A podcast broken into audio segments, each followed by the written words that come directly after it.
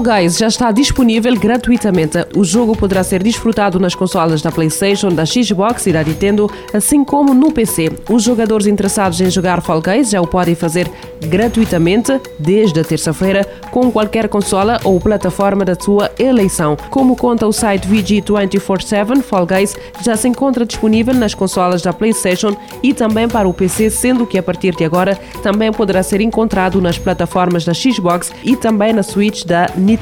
Além de ficar gratuita, a Fall Guys passará a contar com um Battle Pass disponível mediante pagamento que contém mais de 100 níveis e uma série de conteúdos e itens cosméticos.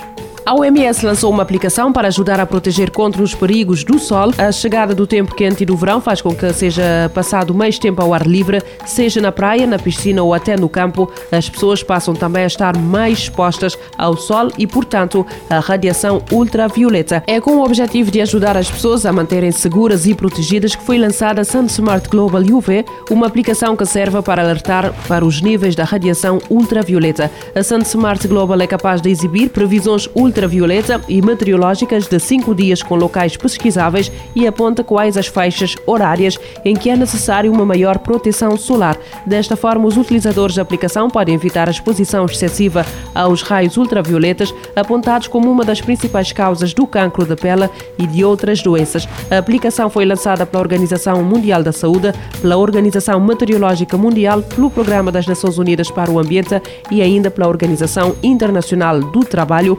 A Sun Smart Global UV está disponível nas lojas de aplicações do Android e do iOS. Uma equipa de cientistas da Universidade de Coimbra criou um dispositivo inovador para converter em energia elétrica a energia das ondas do mar, uma invenção já protegida por uma patente internacional. A informação é divulgada pela instituição. O novo dispositivo Energia Elétrica a partir do mar resultou de oito anos de uma investigação desenvolvida no Laboratório de Hidráulica, Recursos Hídricos e Ambiente do Departamento da Engenharia Civil da Faculdade de Ciências e Tecnologia da Universidade de Coimbra. Em comunicado citado pela Lusa, a Universidade de Coimbra explica que o novo conversor de energia das ondas é um dispositivo costeiro modular que fica totalmente submerso, invisível à superfície do mar. Os cientistas que trabalham no projeto apontam que o RIFS, quando em operação, transforma o movimento alternado das ondas do mar num fluxo de água contínuo no seu interior. Segundo a Universidade de Coimbra, a tecnologia contribui para mitigar a erosão costeira, uma vez que pode funcionar como um recife artificial,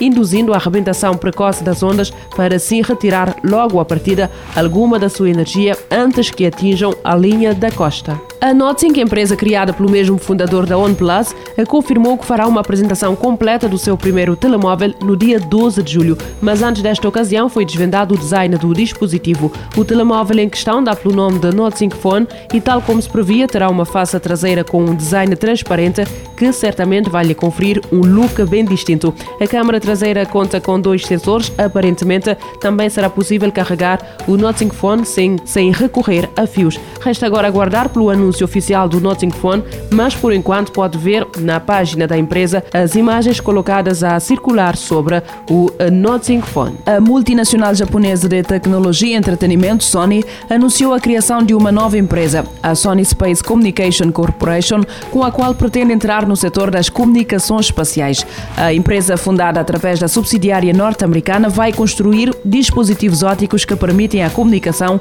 entre pequenos satélites em órbita através de feixes laser, acelerando as comunicações em comparação com o sistema de rádio convencional. A informação foi avançada na semana passada em comunicado pela Sony.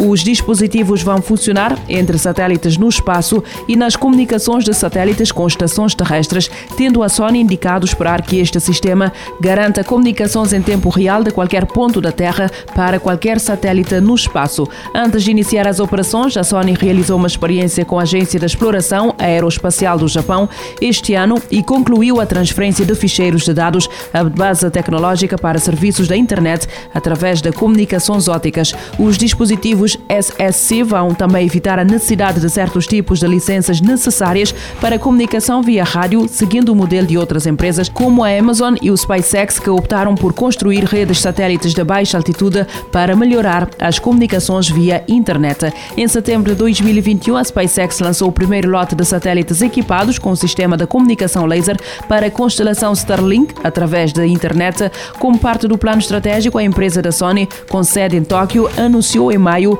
os planos para avançar para o metaverso e automóvel, estando prevista a criação de uma nova unidade de negócios de veículos elétricos.